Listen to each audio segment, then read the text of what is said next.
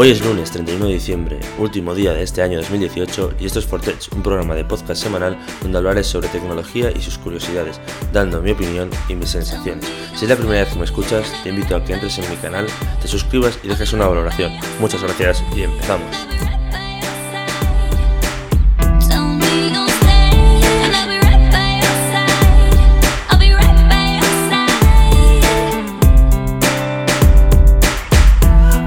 Already know what it is. Why you tripping, flipping out like I'm a chauvinist pig? Hoping that this could turn to what was never meant to be. I've been honest from the jump, you were chasing misery, living a lie. Should've picked a different guy. Heart emojis turn to tears in a blink of an eye. Said it was cool, we only in it for the fun of it. Rough sex, cuddling, nothing in public. Must have been extra rounds, make you wanna settle down. Used to bounce when we were done, now you wanna stick around. I get it, the dudes you used to don't move the way the malls do. Uh-huh. Now you're stressing me, begging for me to call you. No, baby, I ain't gonna be able to do it.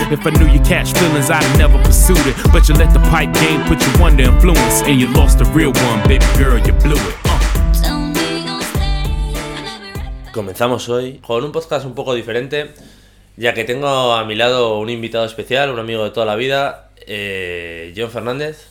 Pues sí, Jordan, muchas gracias por invitarme. Así que nada, sí, yo estoy aquí en calidad de amigo de Jordan por una parte y por otra parte aficionado a la tecnología. Si fuese solo amigo de Jordan seguramente no estaría aquí hablando.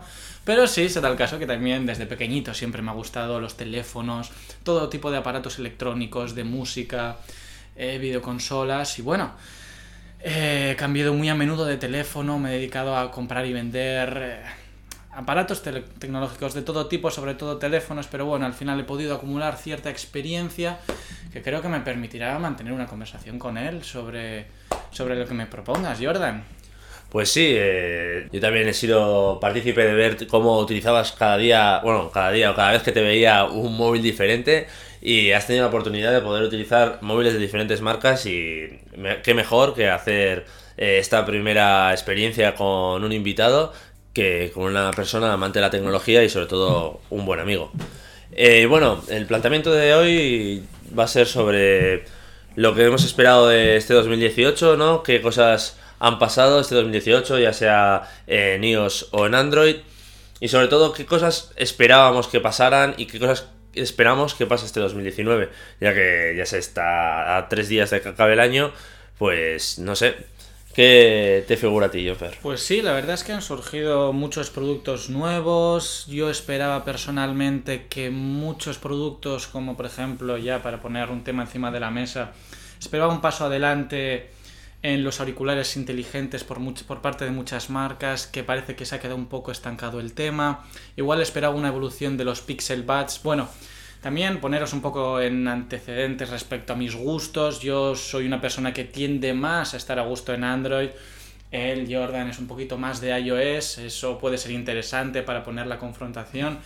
Y bueno, yo personalmente ahora que estoy usando un Pixel 2 XL, pues si estoy un poco dentro del ecosistema Google, estaba esperando con bastante ansia que surgiesen unos auriculares eh, que sustituyesen a los Pixel Buds que bueno, mm, eh, tenían bastantes defectos, no funcionaban demasiado bien, la calidad de audio era un poco decepcionante, yo los pude probar en una tienda, eran muy caros además, yo pensaba una evolución, esperaba una evolución que no ha surgido y bueno, por, por otra parte también Apple con los AirPods que tú usas no ha sacado una segunda versión, que muchos medios esperaban que saliese. Se esperaban para este, estas navidades y todavía no han salido.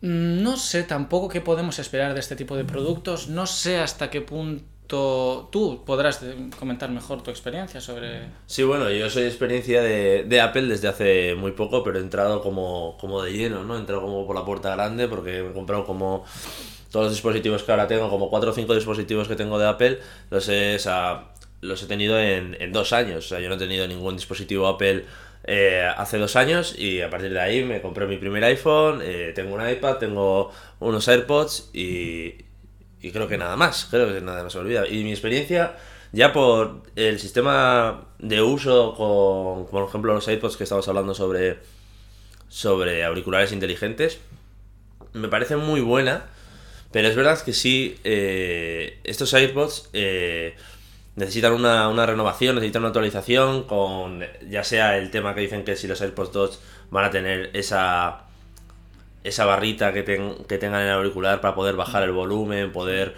eh, deslizar y que...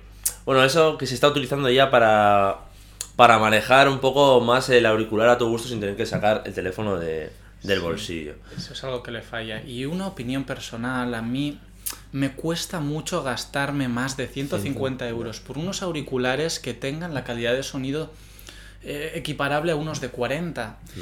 Y es que la calidad de sonido de los AirPods es igual o prácticamente igual a de los de cable normal que te cuestan 40. ¿No cuánto te cuestan en el, en el Apple sí, Store? sí, andarán por ahí, no sé exactamente lo que costarán. Y Cierto es que, bueno, tiene el punto de ser Bluetooth, la comodidad de ponerte, de no tener cables, pero aún así yo creo que deberían hacer un esfuerzo por mejorar la calidad a que por lo menos sea mejor que algo con cable que ellos, que su producto barato. Por lo menos que la calidad de sonido sea mejor, porque a mí me va a costar dar el paso hasta que eso no suceda. Ya, pero ahí sí que te digo que, por ejemplo, eh, sí, a ver, los tendremos por unos 30-40 euros, los AirPods te referías. Sí. Eh, pero esto, lo que tú dices, al final nos está dando libertad de movimiento, nos está dando eh, esa libertad que queremos, que no necesitamos un cable para tener que enchufar al teléfono. Eh, y además nos está dando la libertad que hoy en día ya están cambiando el Lightning por el tipo C y ya no tenemos que estar, ay, es que el mío tiene Lightning, ay, es que el mío ya tiene tipo C. No, esto es, va por Bluetooth, te los conectas y además son bastante cómodos, ni los notas. Yo hay días que digo, ostras, tengo los, los AirPods puestos y digo, ah, no, que no me los he puesto todavía. Y me refiero a que el movimiento, la fluidez, es una ingeniería muy, muy, muy pequeña, o sea, una ingeniería muy grande en un, en un cacharro, en un dispositivo muy pequeño. Si es verdad que eh, no tiene cancelación de ruido, se escucha mucho el ruido ambiental, pero desde luego eh, sí pienso que tanto los AirPods como los AirPods tienen muy buena... Eh, a nivel de sonido son muy buenos. Pero sí es que es verdad que igual al ponértelos eh, se espera un poquito más, pagando 200 euros, 175 creo que están. Se espera algo un poco más, no sé, a nivel, no sé. Sí, desde luego son buenos, son buenos, pero comparando con unos auriculares de gama media. Si los pones en comparación con unos auriculares de cable de ese precio, pues no son buenos para nada. Y eso es lo que digo. Es normal que no puedan competir por todo lo que dices, el, las demás cosas que te ofrecen. Pero aún así, sí que para mí se queda un poquito corto. Yo personalmente ahora estoy usando los OnePlus Bullets Wireless. Cuestan 65 euros. No, no me patrocinan. Aunque parece que muchas veces me patrocina OnePlus. Es una marca que ya anticipo que me gusta mucho, mucho. Me tiene muy enamorado toda la gama de productos de OnePlus. Pero bueno, lo que quiero decir es, ellos tienen unos auriculares que prácticamente hacen lo mismo por 65 euros y tengo que decir que para mí la calidad de sonido es bastante más alta tanto que los AirPods como de los Google Buds, que tienen más del doble el precio. Y bueno... ¿Cuánto cuestan ahora mismo los Google Buds? Es, salieron por un precio parecido a los AirPods. No sé, habrán bajado porque ya tienen mucho tiempo. la verdad es que no lo sigo. Pero eh, yo incluso a igualdad de precio recomendaría los de OnePlus. Y bueno, es algo que yo creo que, tienen que espabilar. Luego también creo que Samsung tiene unos que son enormes y no han llegado a cuajar en el mercado. Yo no he visto en la calle jamás esos auriculares. Y bueno, creo que es no es mala idea, no es mala idea el concepto de auriculares inteligentes. Creo que como prácticamente todo Apple así como prácticamente todo, con los accesorios. Apple ha sido la que mejor lo ha hecho, sobre todo, claro, como tiene su ecosistema, pues se ha adaptado muy bien a todo el resto de aparatos. Pero creo que el resto van un poco perdidos. Creo que tanto Samsung como Google van muy perdidos en este tema de los auriculares pero es lo que tú dices, que al fin y al cabo eh, es un ecosistema, su propio ecosistema, entonces al entrar un auricular eh, bueno, inteligente, un auricular inalámbrico en un sistema tan grande como Android, que entran tantas marcas tan, tan diferentes, es muy complicado asemejarse a todas. También es verdad que tengo que decir que yo no conocía la marca OnePlus hasta que John Fair empezó a utilizarla y empezó a, a indagar sobre esa marca y la verdad que tengo muchísimas ganas de utilizar por ejemplo, eh, ya lo habéis escuchado en otro podcast, el, el OnePlus 6T, porque es que cada vez estoy viendo que ese móvil en calidad-precio, o sea, es inmejorable. Pero sí te tengo que decir que lo que estabas hablando de que eh, los iPods no se pueden asemejar a unos cascos con de esa misma de ese mismo precio con cable eh, pero es que al final esos cascos que pagas 200 euros y tienen cable eh, normalmente tienen una cancelación de ruido. Entonces el sonido también varía bastante. Y además yo creo que es como por ejemplo no sé tú, tú utilizas mucho auriculares de gama alta. Tú has utilizado auriculares de gama alta, desde 300 euros, unos eh, buenos auriculares. y hay unos que me hacen mucha gracia, que son, eh, creo que son, eh, ahora no me sale, son unos Sony, que cuestan alrededor de unos 350 euros. Que la versión anterior era, era con... Hablas de los Sony, los cascos Sony, de, con cancelación de ruido. con cancelación de ruido. A lo que me refiero es Perdón. A lo que me refiero es. M1000X. Sí, es que no sé, no sé exactamente cuál es, tendría que mirarlo ahora, pero no me acuerdo cuál, cuál era. La historia es que el antiguo. No sé si es que es los Sony o los Bose. Es que ahora ya dudo con los Bose. Yo he estado mirando bastante. Tú utilizabas este, Sony, Porque yo tengo ahora mismo unos Sennheiser, que son los que compiten con los Bose, estos mm. que cancelan el ruido. No tengo en mente. es que la historia era que eh, eran unos auriculares de 300 de gama alta, 350 euros, una cosa así, de 300 y 400 euros. Y lo gracioso de todo es que la gama anterior eh, era los mismos pero con cable y el paso que han dado ahora ha sido el, el, ponerle una, una, batería, una muy buena batería, que creo que son 20, 20 horas. Eh, y, y, tiene cancelación de ruido. estás hablando de que, de que son Bluetooth. A, a, lo que me refiero.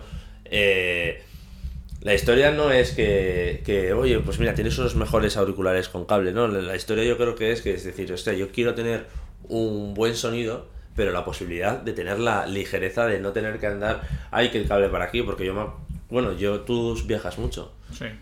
Sueles utilizar mucho el, transporte para viajar y estás todo el día escuchando música, me imagino, viendo series, lo que sea. Y el incordio del cable, el Royal Cable. escuchando el programa de Fortec, el mejor programa de tecnología de todo el podcasting español y parte del chino.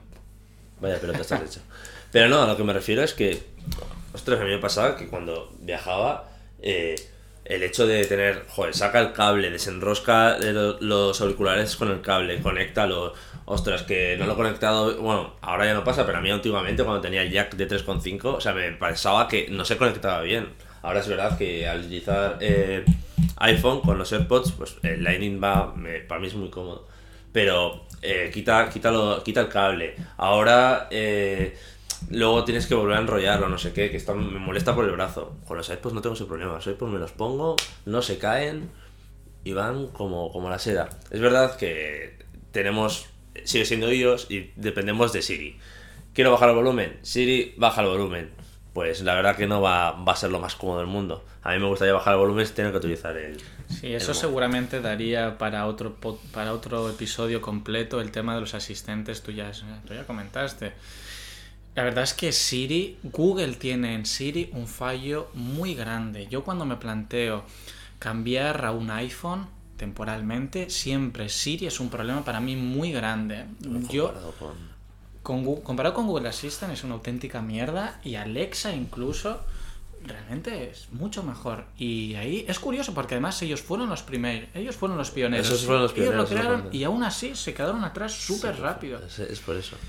No, a mí me hace gracia que ya hablas de los asistentes virtuales, que sí, que Siri, yo me esperaba que este 2018, eh, ya con el HomePod, eh, me esperaba que Siri eh, tuviera, o sea, una actualización enorme, que no es que dependemos ahora en los... Ya con el HomePod era como, bueno, pues ya como tiene asistente virtual, pues podremos, eh, podremos utilizarlo mucho mejor, tendrá más, más facilidades para las personas, no tendrá estos... Es que estas cosas que le preguntas algo y dice, no, no sé lo que me estás preguntando, digo, joder, es lo que necesito un asistente virtual, que yo le pregunte algo y enseguida me lo responda. Y esta, esta moda o esto que ha sacado Apple, que los atajos de Siri, a mí me parece una pérdida de tiempo y que no han, han incrementado en el en la plataforma de Apple, en, o sea, en iOS, y yo creo que se va a quedar bastante atrás. Yo espero que en 2019 esto dé un poco la vuelta, la verdad. Sí, bueno, así a priori yo no he tenido ningún terminal de Apple desde que surgió iOS 12, entonces no he probado el tema de los atajos. A mí a priori me parece algo muy útil, pero es verdad que yo no lo he usado, entonces no sé, o sea, es una cosa que a mí me gustaría probar y espero poder probar. El último Apple de gama alta que tuve fue el 7 Plus y era en la época en la que no había iOS 12, entonces no sé, pero pinta bien. A mí, por lo menos que Apple abra la puerta a este tipo de opciones que te permitan adaptar el teléfono y configurar el teléfono para que se adapte a ti, a tus necesidades, que es algo que generalmente Apple no ha hecho.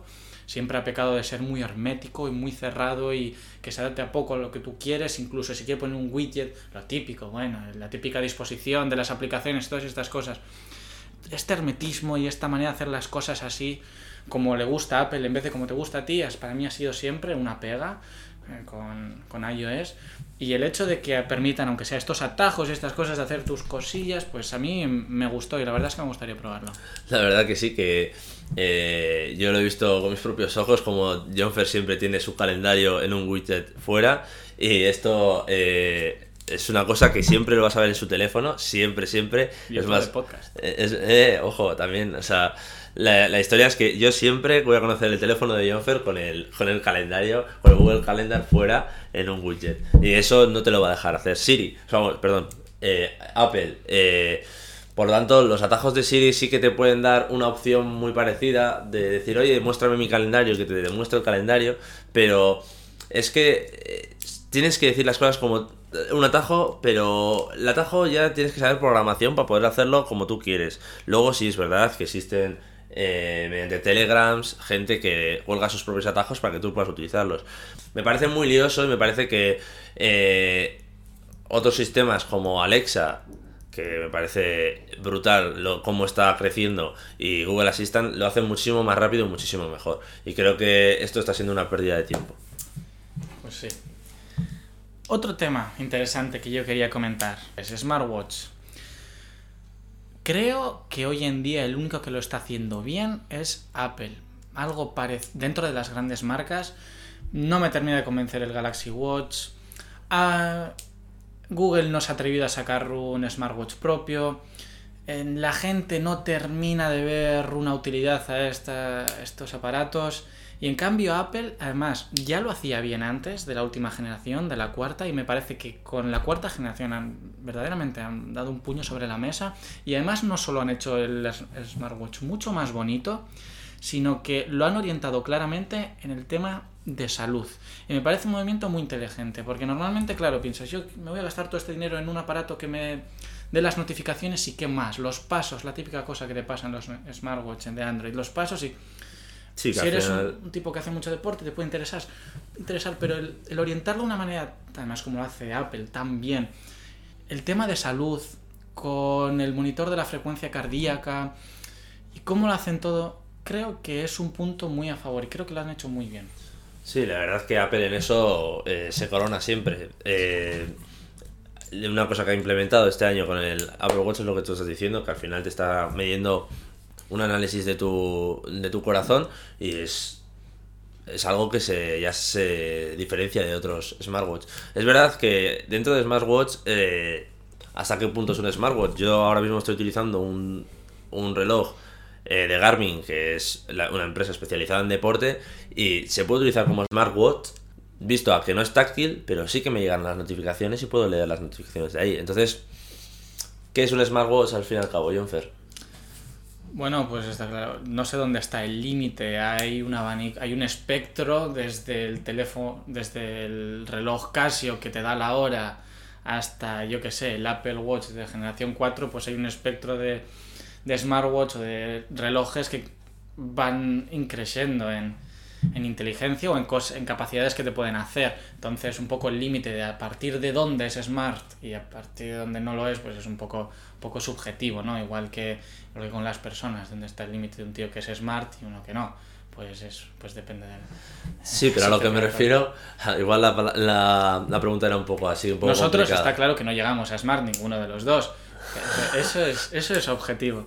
Pero bueno. Bueno, pero a lo que me refiero es que tú, tú mismo dices, dices eh, que un, lo que se lo que varía de, de pagar 400 euros por un eh, smartwatch de Apple a lo que varía comprarse uno de Samsung o, de Google, ya que Google no los, no los hace con ellos mismos, pero vamos, a lo que me refiero es que, que la diferencia, ¿cuál es? Sí, eh, es verdad que en cuanto a funcionalidades son muy parecidas, porque también en Android Wear, o como se llama ahora, Wear OS, o en Tizen, que por cierto, eso también daría para otro episodio, el tema de Tizen.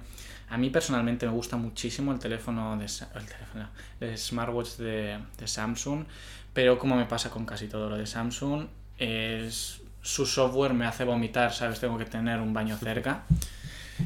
La verdad es que Tizen, para comenzar, que prácticamente no tienes aplicaciones disponibles y a pesar de que la ruedita que tienen para navegar es muy práctica y está muy bien pensada y yo cuando lo vi por primera vez pensé, coño, pues han dado en el clavo, esta es la manera, la manera más cómoda para interactuar con un reloj inteligente. Luego realmente cuando lo usas pues te encuentras con las típicas cosas de Samsung, que si en vez de usar Google Fit usan S-Health, que si en vez de Google Assistant te usan su te dan tu, su asistente. Y, sí, al final es un poco parecido a lo que te pasa eh, con Apple, pero dentro de Android. Claro, pero por lo menos Apple lo hace mm, relativamente bien. Eh, Samsung, sabemos todos, creo que no os descubro nada si os digo que en hardware es magnífica, fantástica, y los de software, todo lo bueno que son los de hardware, lo son en malos los de software. Parece ser que en la empresa de Samsung, pues no sé, contratan para software a, a, sus primas pequeñas, no sé lo que hacen, pero realmente a mí me duele bastante ver cómo una empresa que hace las cosas tan bien en cuanto a cámara, pantalla, unos teléfonos tan bonitos, después la cagan tanto en software. Es algo que a mí me da mucha rabia y espero que en algún momento, y esto lo digo en el smartwatch, pero en general, espero que algún día cambien. Y creo qué es lo que le falta para competir de tú a tú con, Apple. Sí, yo también creo que a Samsung le falta, es verdad que siempre han estado ahí, ¿no? En el, top, ahora ha llegado Huawei eh, al, top, que es increíble cómo está mejorando, cómo está creciendo, pero desde luego que Samsung y Apple siempre han estado ahí parejos de dispositivos y sí es verdad que Apple ha estado siempre un poco por arriba, porque el software de Apple ya sea eh, un ecosistema propio es bastante mejor que, Samsung y, no sé, yo creo que Samsung estamos esperando ahora el S10, que el S10 tiene que ser una revolución absoluta porque es justo el S10 y tiene que, ser un, boom total. Yo creo que, yo espero mucho sobre el S10, pero bueno.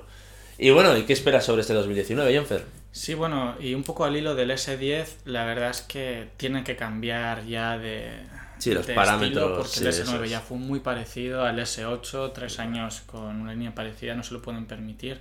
Ya por los leaks que han salido, las filtraciones que han salido, sabemos que, que va a tener un agujerito en la pantalla para la cámara y que va a ser todo pantalla con un agujerito, lo cual me parece muy bien. Eso también tengo que decir que a mí no me importa el notch, hay mucha gente presionada con el notch. A mí, a mí tampoco, la verdad. A mí no me parece para nada feo.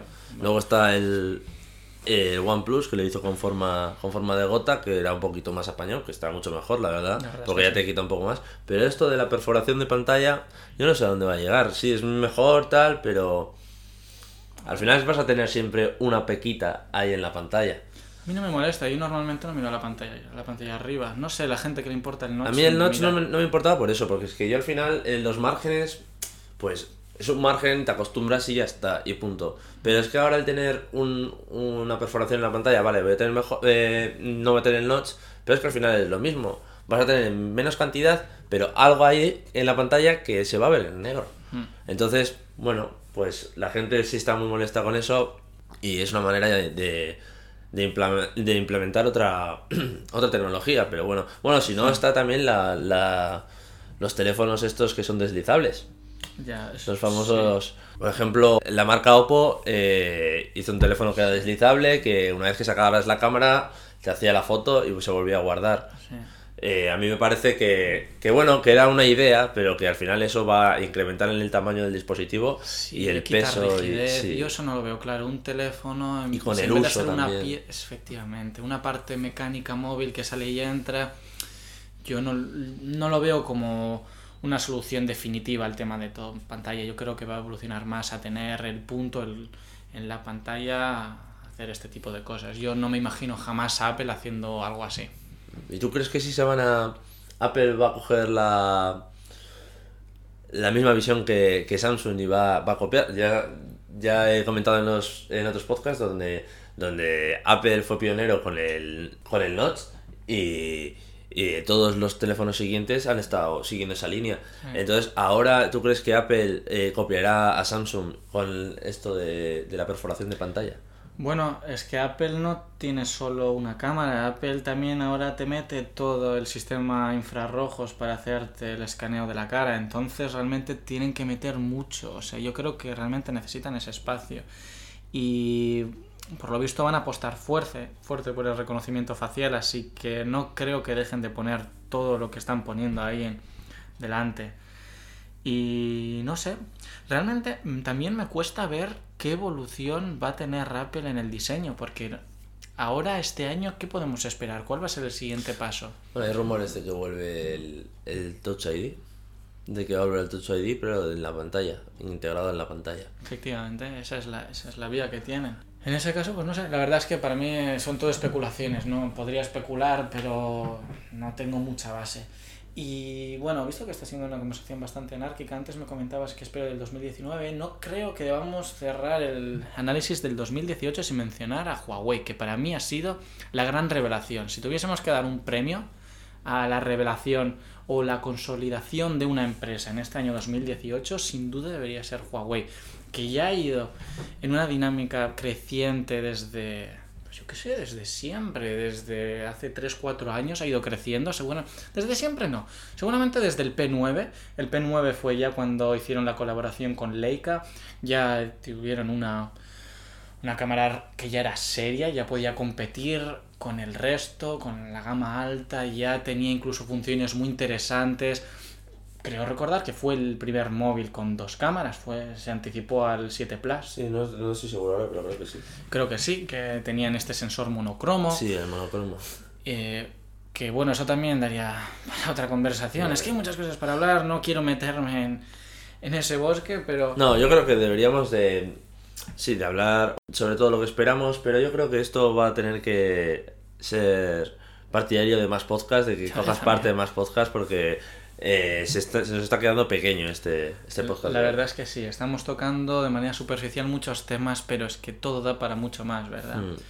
Bueno, pues eh, si- siguiendo con Huawei, creo que tanto el P20 Pro, que lo he tenido, lo he tenido unos meses y he estado muy sorprendido, pues sí, muy sorprendido con la pantalla, que realmente ya se ha puesto al nivel de las mejores, la cámara es espectacular. A mí personalmente no me gusta mucho el procesado y no me gusta mucho el modo retrato que tiene con gente. Tiene este efecto de softening en la cara, en la piel, que bueno, a mí no me gusta, entiendo que le gusta a los asiáticos, pero deberían adaptar una versión occidental, entender que a nosotros, yo no he conocido a nadie que le guste eso que, que hacen tan agresivo. Pero quitando el tratamiento que tienen de personas, a mí me parece una cámara espectacular, me parece la... Bueno, que lucha ahí con el 10S, con el iPhone 10S y con el Pixel 3XL o 3. Y bueno, en general me parece que han conseguido un teléfono que es bonito. eh, el hardware me parece que es incluso, te diría, el mejor. Y fíjate, y es Huawei, es una empresa china que hace no tanto era una empresa que se dedicaba a la gama baja y fíjate dónde está ahora en 2018. Sí, desde luego, a mí lo que más me gusta, no he podido probarlo y me gustaría probarlo también, eh, pero eh, se habla maravillas de la batería que tiene, Ah, de- bueno, esa es otra cosa. sí. que debe, debe ser alucinante, creo que son 4000, 4100, am- sí, ¿no? 4100 Ahora miliamperios, creo que son. El Mate, el, el El Mate 20 Mate, Pro tiene más de 4000, no sé cuánto. Sí, tenía- 4100 ampa- miliamperios. El P20 Pro tenía 4000 y a mí me duraba más de un día. No me llegaba a dos, pero un día y gran parte del siguiente sí.